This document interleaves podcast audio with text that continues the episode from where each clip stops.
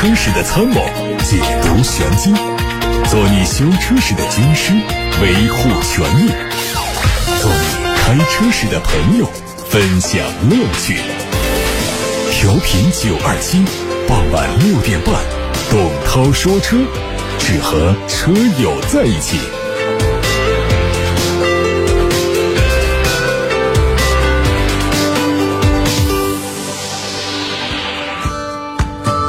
各位好，欢迎听董涛说车的今天直播。今天在过程当中仍然是欢迎大家参与互动，开通了热线，还有董涛说车同名的微信公众号留言参与节目，可以把汽车消费维权的新闻线索及时的告诉我们。因为在三月十五号这一天呢，交通广播会隆重的推出线下线上联动的三幺五问题车展。三幺五问题车展呢是征集广大的车主们带着自己的问题车来参展。如果说你有久拖不决的汽车质量问题需要解决，你有汽车消费维权难题需要咨询，赶紧报名参加三月十五号这一天的湖北广播电视台交通广播第三届问题车展。交通广播有多位知名节目主持人、律师、汽修专家现场为大家排忧解难。报名热线是零二七八六八六六六六六。报名通道呢，同时也可以通过楚天交通广播的官方微信公众号。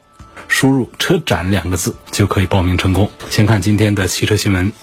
为了向商务属性妥协，上汽奥迪 A7L 把自己加长，并且设计成了纯粹的传统三厢轿车。为了跟国外的大哥奥迪 A7 拉开差距，A7L 登场就给自己安排了 3.0T 发动机，但是还是被隔壁的奥迪 A6L 欺负，销量差了不是一星半点。当 A7L 还能用 3.0T 的版本。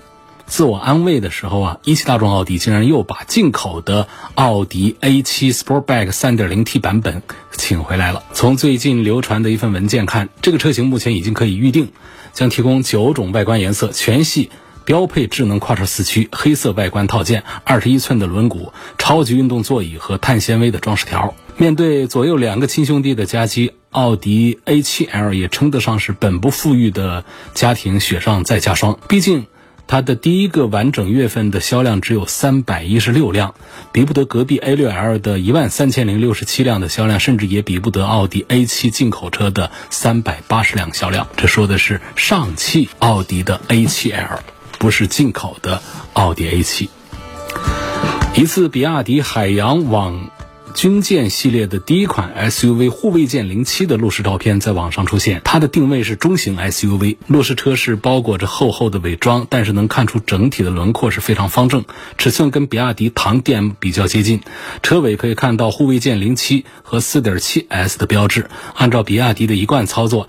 猜测尾标 4.7S 就意味着它的零百加速成绩是4.7秒钟。内饰可以看到配备了15.6英寸的大屏幕，根据同时曝光的信息，还会搭载 D-Link 系统、全景天窗、12声道的扬声器、5G 的网络。动力是 1.5T 的电麦插混，纯电续航可能会超过200公里。新款宝来在一汽大众华东基地投产下线，预计在五月份上市。作为中期改款，外观的主要变化是前脸，对进气格栅的内部样式、LED 大灯组造型都做了调整。雾灯增加了 C 字形的镀铬装饰，车尾整体变化很小，后包围增加了镀铬，拉宽了车尾的视觉效果。结合此前曝光的内饰照片，车内会沿用现款的中控台，最大的变化是换上了大尺寸的悬浮式的中控屏。动力方面，从目前发布的信息看，会取消现在的1.5升自然吸气发动机，全都。用涡轮增压，用的是小排量的 1.2T 和 1.4T，匹配七速的双离合变速箱。广汽传祺的全新 M8，从谍照上看到内饰采用了全新的设计风格，会配由全液晶仪表和大尺寸中控屏组成的双联屏，还有小巧的换挡机构，还有三辐式的多功能方向盘。第二排是独立的航空座椅，第三排是现在的折叠方式。在外观方面覆盖了很多伪装，所以看不清楚，只能看到它的外后视镜位置有所下移，A 柱三角窗可视面积变大。车尾通过尾灯预留的位置轮廓看，会换装全新造型的灯组。按照招标的信息来看，全新 M8 的车身侧围相比现在是有所加大，拥有国内同级车最大尺寸的侧围，意味着车身的尺寸也会跟着加长。动力会和 GS8 一样，用和丰田共同研发的混动系统。网上还传出了一组长安 CS 八五的路试照片，这个车会在今年的二季度上市。对比此前曝光的照片，这次的路试车是处在无伪装的状态，整体造型非常流畅，尾部的溜背设计成为一大亮点。车头是分体大灯，侧面和尾部的线条非常锐利，也是贯穿式的尾灯组。媒体报道说，这一台车将用上远程无人代客泊车系统，还有电驱。高频脉冲加热技术，其中远程无人代客泊车系统会在满足国家相关法规的前提之下，首发车库外的无人自主排队泊车功能。用户可以直接在车库外下车，由系统来自主排队，驾驶车辆自动通过道闸，自动寻找车位泊车，全程不需要用户监控和遥控。Smart 精灵的路试照片在网上出现，它会基于吉利的。浩瀚 SEA 架构打造，定位是纯电动的小型 SUV，四月份发布，年内交付。外观延续概念车的设计，但是取消掉了对开门，很遗憾的一点。前脸是一体式的大灯，配贯穿式的灯组。内饰的风格和奔驰很接近，标配了液晶仪表加抬头显示，还有12.8英寸的悬浮式大屏，组成了一个 Smart 宇宙智能人机交互系统。配置上会提供智能泊车、自适应巡航和车道保持，动力还是后置的电驱，它的纯电续航里程会达到430公里。高核新款了一款 X。这次主要增加了两款单电机的长续航版本，它的续航里程提升到了六百五十公里。原来的双电机四驱版也有调整，从六款减少到三款。新的指导价区间是五十七到八十万。内饰是除了保留黑色的麂皮绒面顶棚之外，新增了黑色织物的顶棚和浅灰麂皮绒面的顶棚。配置上全系有十七个扬声器的英国之宝音响。副驾驶座位是将近二十寸的娱乐屏，另外还有非常不错的香氛系统，以及可编。程的智能大灯、内饰的三连屏，还有多种开启方式的展翼门。作为比特斯拉 Model X 还要炫酷的电动车，高和的这一部 X 从发布以来就受到了很高的关注度。不过，五十七到八十万元的售价，作为新势力的自主品牌，确实是让很多消费者望而却步。再来看全新的雪佛兰科迈罗。按照此前的消息呢，这个车会在二零二四年停产。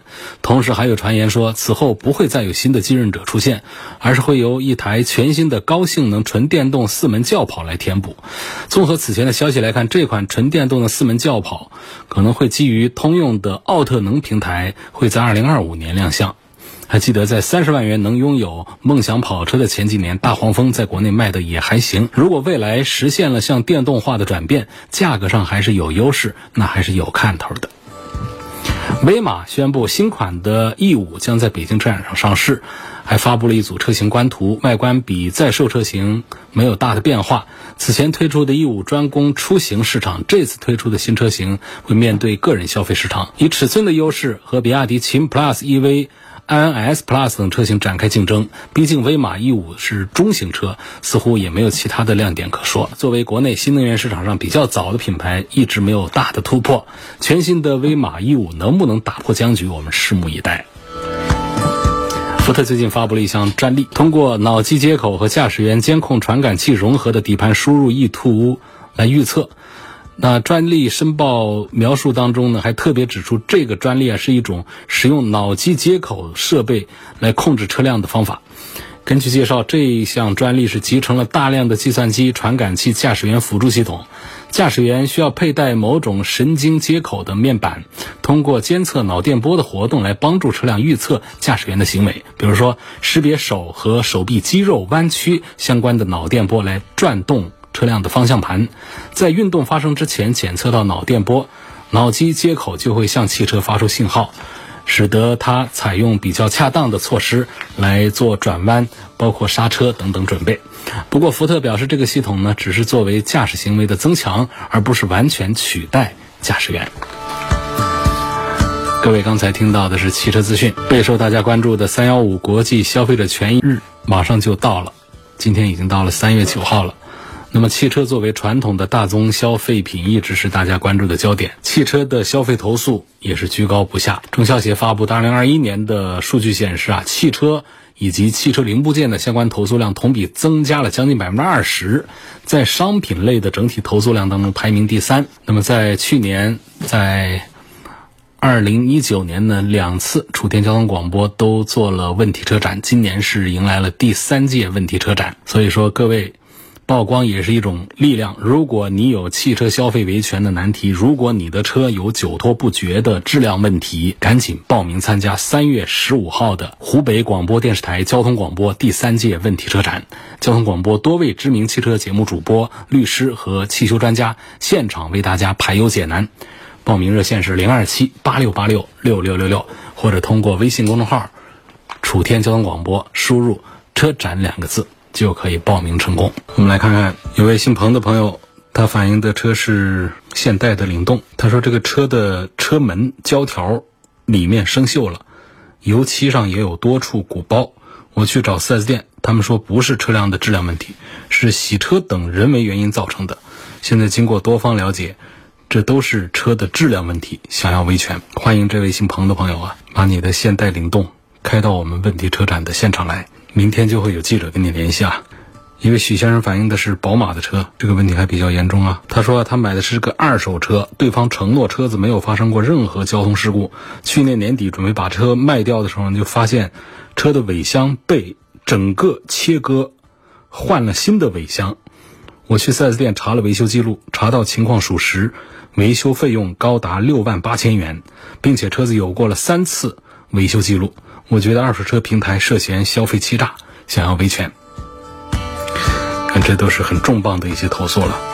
另外一个投诉，刘先生说，他的车是大通的 V 八零，涉及到是汉西的一个二手车交易市场的个体户。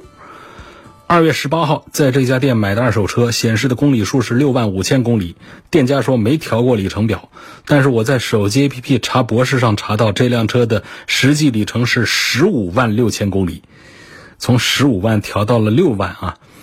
消费者说我找到店家，他说他不知道也不处理，想要维权。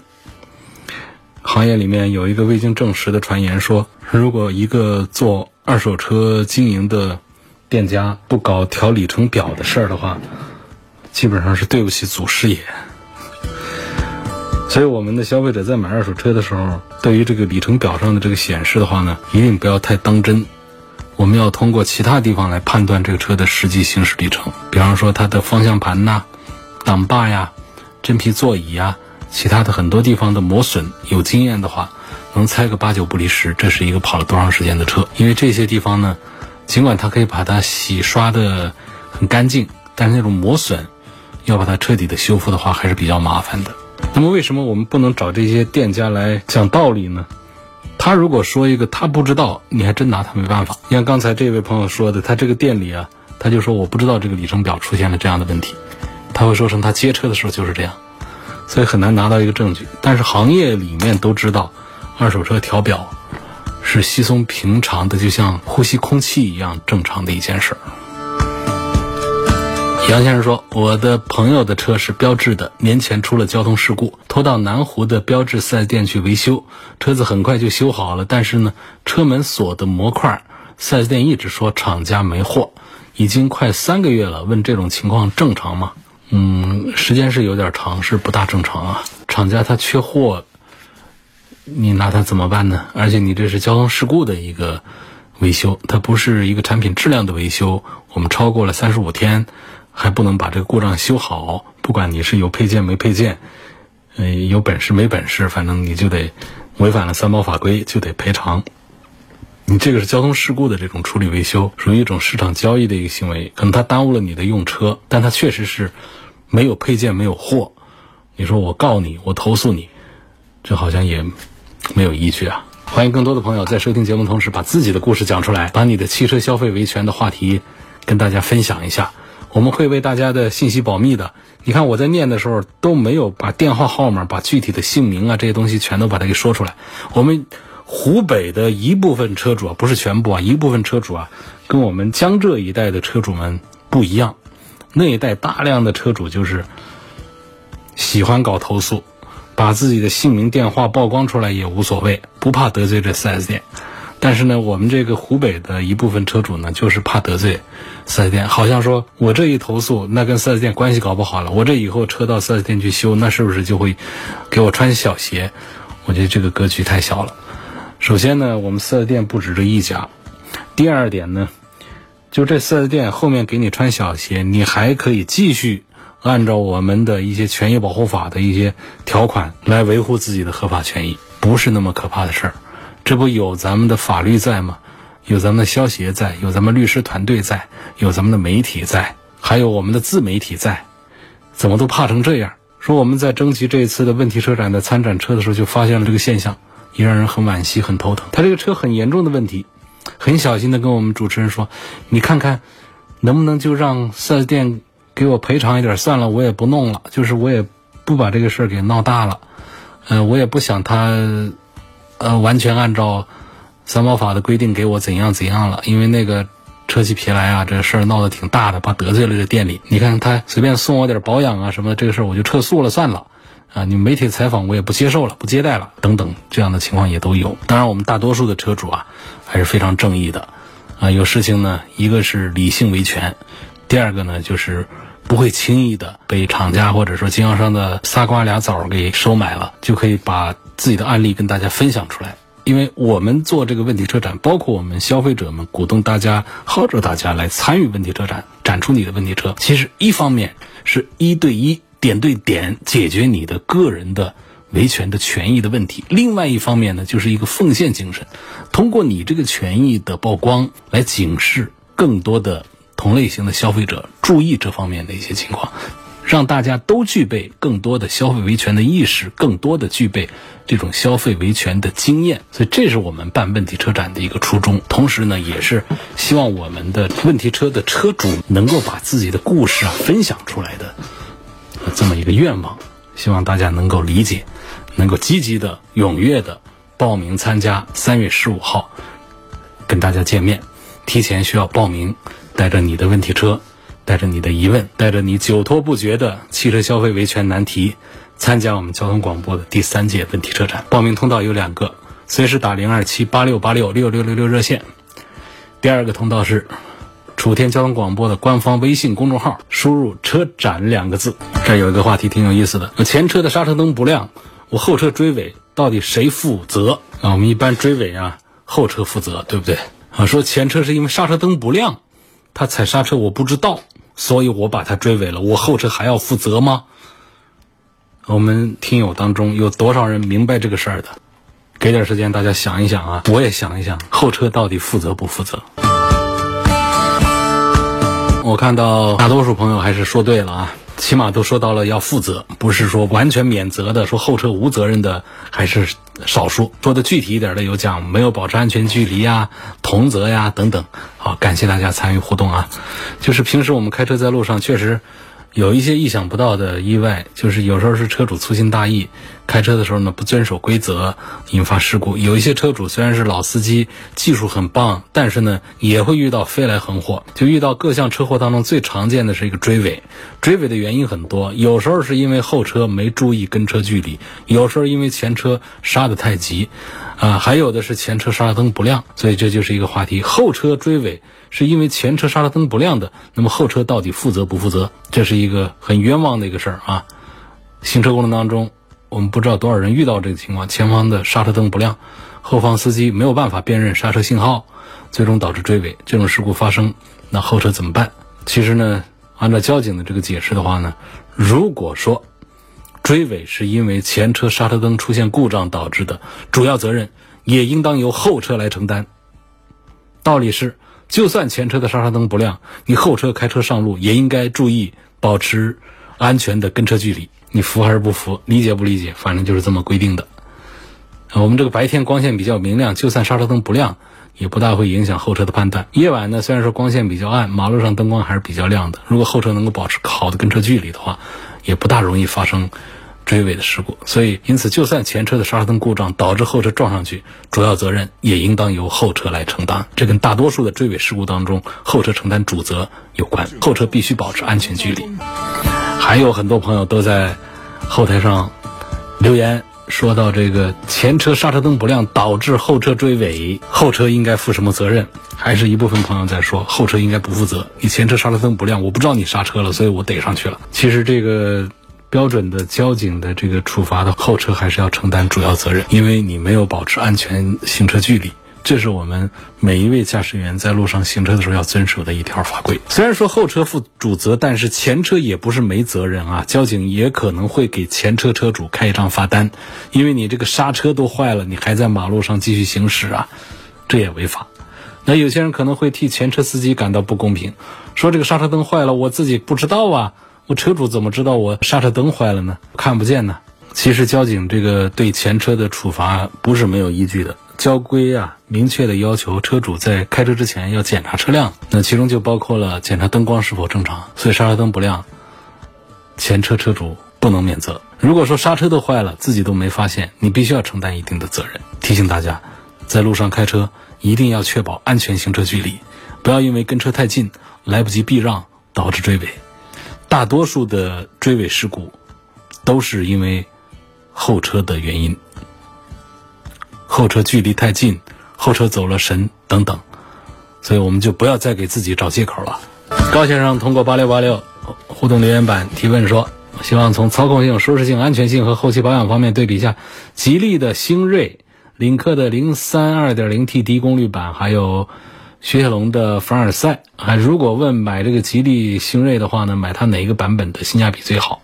那讲底盘的这个操控的水平的话呢，我还是赞成雪铁龙的凡尔赛。对比开一下，会觉得像新锐这些车来跟雪铁龙的凡尔赛 PK 的话呢，完全是不在一个层面上。就讲这个底盘的舒适性、操控性啊这一块来说，从后期的费用方面来对比，我觉得这个意义不太大。那这些车的后期费用谁都不会贵到哪儿去。高先生重点问呢，如果是买吉利星瑞的话。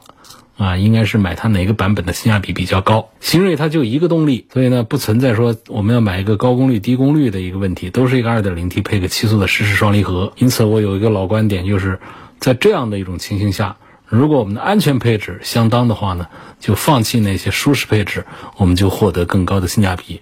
换句话说，就买它的最低配或者说次低配。往往可以获得整个车系当中的最高的性价比，因为它的这个配置体系的设计，你跟这个雪铁龙的凡尔赛它都不一样。这个雪铁龙凡尔赛的配置体系的设计呢，就是在跨度上讲，一个就是跨得开，第二个就是它的起点都还比较高，十四万多的起步的配置都还做得不错。好，这是一个高先生的问题。另外，杨先生的问题是我的车子是丰田的汉兰达，二月份出了一起事故，当时我车速超过了九十公里，撞上了一辆。逆向掉头的车，车头，双方车都撞得很严重，对方车的气囊爆了好几个，我的车的前防撞梁撞歪了，大灯和前脸都撞烂了，但是安全气囊啊，它一个都没爆，问这正常不正常？车子是不是存在质量问题？我就邀请这位杨先生开着你的车参加我们的问题车展来，因为我现在给不了你结论。你看看我们在平时的报道当中多次涉及到这种出现了交通事故，车辆的气囊一个没爆的，等到厂家来解释的时候，往往就会说啊，我们这个气囊的爆炸呀，它是要涉及到模块触发的，你这个碰撞呢就没有对准那个模块。意思是我们开车的时候啊，如果出现交通事故呢，第一件事呢不是纠正方向盘的踩刹车啊这样的，我们第一件事呢就应该是瞄准找一找我们这个安全气囊的出发点在哪儿，就找到这个点来跟这个碰撞点去碰撞啊。如果有时间的话呢，我们可以拿出电脑啊、计算器啊，先算一会儿，算准了之后呢，咱们再撞上去，这样的气囊就可以爆炸，就可以来保障我们车上成员和驾驶员的安全。好像理论上是这样子的。你说车祸发生零点一秒钟那一会儿，谁来得及来说我还可以对准了来撞，来确保气囊把它爆开？你不得是只要是出现碰撞，达到一定的当量的能量之后，你气囊就应该触发爆炸吗？所以我是不赞成厂家那个说法。我刚才说那番话是拿电脑计算器来算，那是反话，是我不赞成汽车厂家的那一番解释，说没有撞到出发点，所以气囊我没有爆炸是正常的。你认为正常？我们认为，在事故当中，它如果没有爆炸，它就是不正常的。所以，杨先生啊，欢迎你把你的这个，你是已经修好了是吧？修好了没关系，拿照片放大了，用 KT 板做的，放到这个车顶上来，给大家看看，好吧？有个网友问：过了保修期还有没有必要到 4S 店去做保养？身边朋友几乎没有去 4S 店的。话题也是昨天还是前天都已经说过了，就是有条件的许可，因为消费者权益保护法允许我们自主选择服务对象，呃，服务场所，就是我们可以在 4S 店，也可以不在 4S 店，可以在这家店，也可以在那家店，但它前面有条件，就是你要按照厂家的规范要求，因为你买下这个车，并且呢。享受厂家为你提供的三包啊各方面的服务的时候，其实你们之间是达成了一份协议的，就是你要按照厂家的规范来使用和养护汽车。那么如何证明？平常在路上开没有办法证明，养护这个事儿是厂家唯一可以拿出来跟你说话的一个证据点。你是不是在按周期的、按项目的、按标准的对车辆进行保养？如果没有的话，算你脱保。你就失去了三包权利，所以这样的话呢，我们尽管有这样的选择四 S 店和汽修店做保养的权利，但是它有前置条件，就是你要在正规的店里做，你要按周期做，并且你要保留你做保养的相关的证据，来证明你按规范做了保养，所以这是有条件的许可。这说的是在这个保修期之内，那么。保修期之外呢，本身就是厂家和店家已经不再对这个车呢承担一些平常的一些索赔啊这样的一些义务了，所以我们更是可以自主的在外面去做保养，就没有必要一定去四 S 店做保养。但是呢，有两个点我还是得提醒一下，还是前面说的，一找正规的大店，有品牌的那些连锁店，或者说比较熟悉的那种。你感觉这个店主啊，人品各方面都还不错的这样的老店，同时呢，做完之后呢，还是要保留相关的一些结算单据啊。如果说这次的保养有一些什么质量问题的话呢，我们仍然可以凭单据来找这个店讨个说法。第二个点呢，就是有一些重要的维修和保养的项目，涉及到安全的，我赞成啊。如果我们没有特别靠谱的外面的店子的话呢，还是到四 S 店去做。尤其我们对车不太懂行的有一些新手朋友，那么你遇到一些刹车系统的一些问题啊，比较严重的这个发动机变速箱方面的一些问题的话，我建议呢还是可以找这个四 S 店，除非说你本身是懂一点，然后呢你外面也有长期维修的这样的店子来为你提供这样的服务。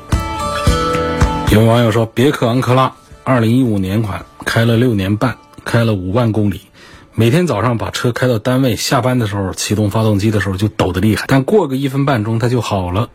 把车开回去放一晚上，第二天启动又是正常的，每天都这样。问这是个什么问题？去年十一月份换的火花塞。加了两瓶油路三效，看着像个积碳的问题，但是看着又不像个积碳的问题。因为如果是个积碳的问题呢，往往就会出现一个就是轻度的，就是在冷车的时候它会出现抖动，车子热了之后呢就好了。可是呢，你这早上启动它又不抖，你只是下班的时候，这我就搞不清楚你停车的环境是不是有什么不同。比方说你下班的时候，你停车场是那种温度比较低的停车场。那么你回家呢？是停在地库里面比较暖和，停在车库里面，是不是这样的一个环境的气温的不同？因为这个积碳呢，它在不同的气温下呢，它表现出来的症状它不一样。它有些积碳，它在夏天的时候，你发动机一点都不抖，但到了冬天天气冷的时候，这积碳问题啊，它就显现出来了。所以你这个停车的温度不同，也会出现一个下午的时候启动停了一天的车它抖，那早上。启动停了一夜的车，它不抖，就可能你停车的气温是不是不一样？本来它这个抖动百分之八九十像个发动机的一个积碳的一个问题，但是呢，从你说的这个症状讲呢，又似乎不大像，啊，就这个情况。下面一个朋友说，有一辆红旗的 HS 五，车子前方有类似风噪声的异响，音响开着就听不见，去四 S 店检查过三次都没有解决，四 S 店说是正常的风噪声。这个问题要具体的听一下，因为在行驶过程当中啊，车辆的噪音呢不可避免，通常来自于几个方面，一个是明显的是风声，这跟我们的隔音水平啊有很大的关系，包括我们车的造型也有很大的关系。第二个是来自于我们这个地面的底盘底下传出来的噪音。第三个点，那就是我们发动机舱里面传出的噪音。如果还有的话呢，就是我们车内各种异响导致的噪音，通常就是这样的。还有一个就是外面的环境噪音，汽车喇叭呀，呃，说话呀等等外面那些声音。所以你这个车子前方有类似风噪声的异响，音响开着听不见，你把音响得关上，那到底是多大个声音？这需要具体判断一下。到四 S 店调过三次都解决不了，是正常的风噪声。如果它出现一个那种让我们开车的人很烦躁的那种噪音的话，我们就不能容忍它是一个正常的风噪声。还有一个东风风神的一个问题，说我是个的士司机，开了七万公里的一个 E 七零，光减震它就换过四次，导致我现在很担心以后的用车问题，因为有时候出了故障啊，但是没有部件可以换。据我所知，好多车都这样。希望节目组帮我维权。七万公里减震就换过四次。出租车，出租车跑的辛苦一点，跑的辛苦，七万公里就换四次，这好像这个减震器的质量是不怎么好啊。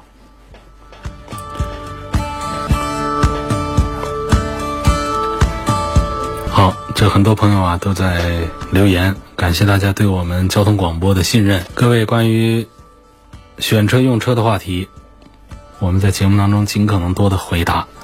那么关于汽车消费维权的投诉，我们会整理好了以后啊，跟大家一一的做回复。有记者，有主持人团队来跟大家提供服务。再次的宣传一下，交通广播举办的第三届问题车展，在三月十五号就跟大家见面了。如果你有汽车消费维权难题，如果你的车有久拖不决的质量问题，曝光也是一种力量。赶紧报名参加三月十五号的湖北广播电视台交通广播第三届问题车展。交通广播的多位知名汽车节目主播、律师和汽修专家现场为大家排忧解难。报名热线：零二七八六八六六六六六，或者通过楚天交通广播的微信公众号输入“车展”两个字。也可以报名。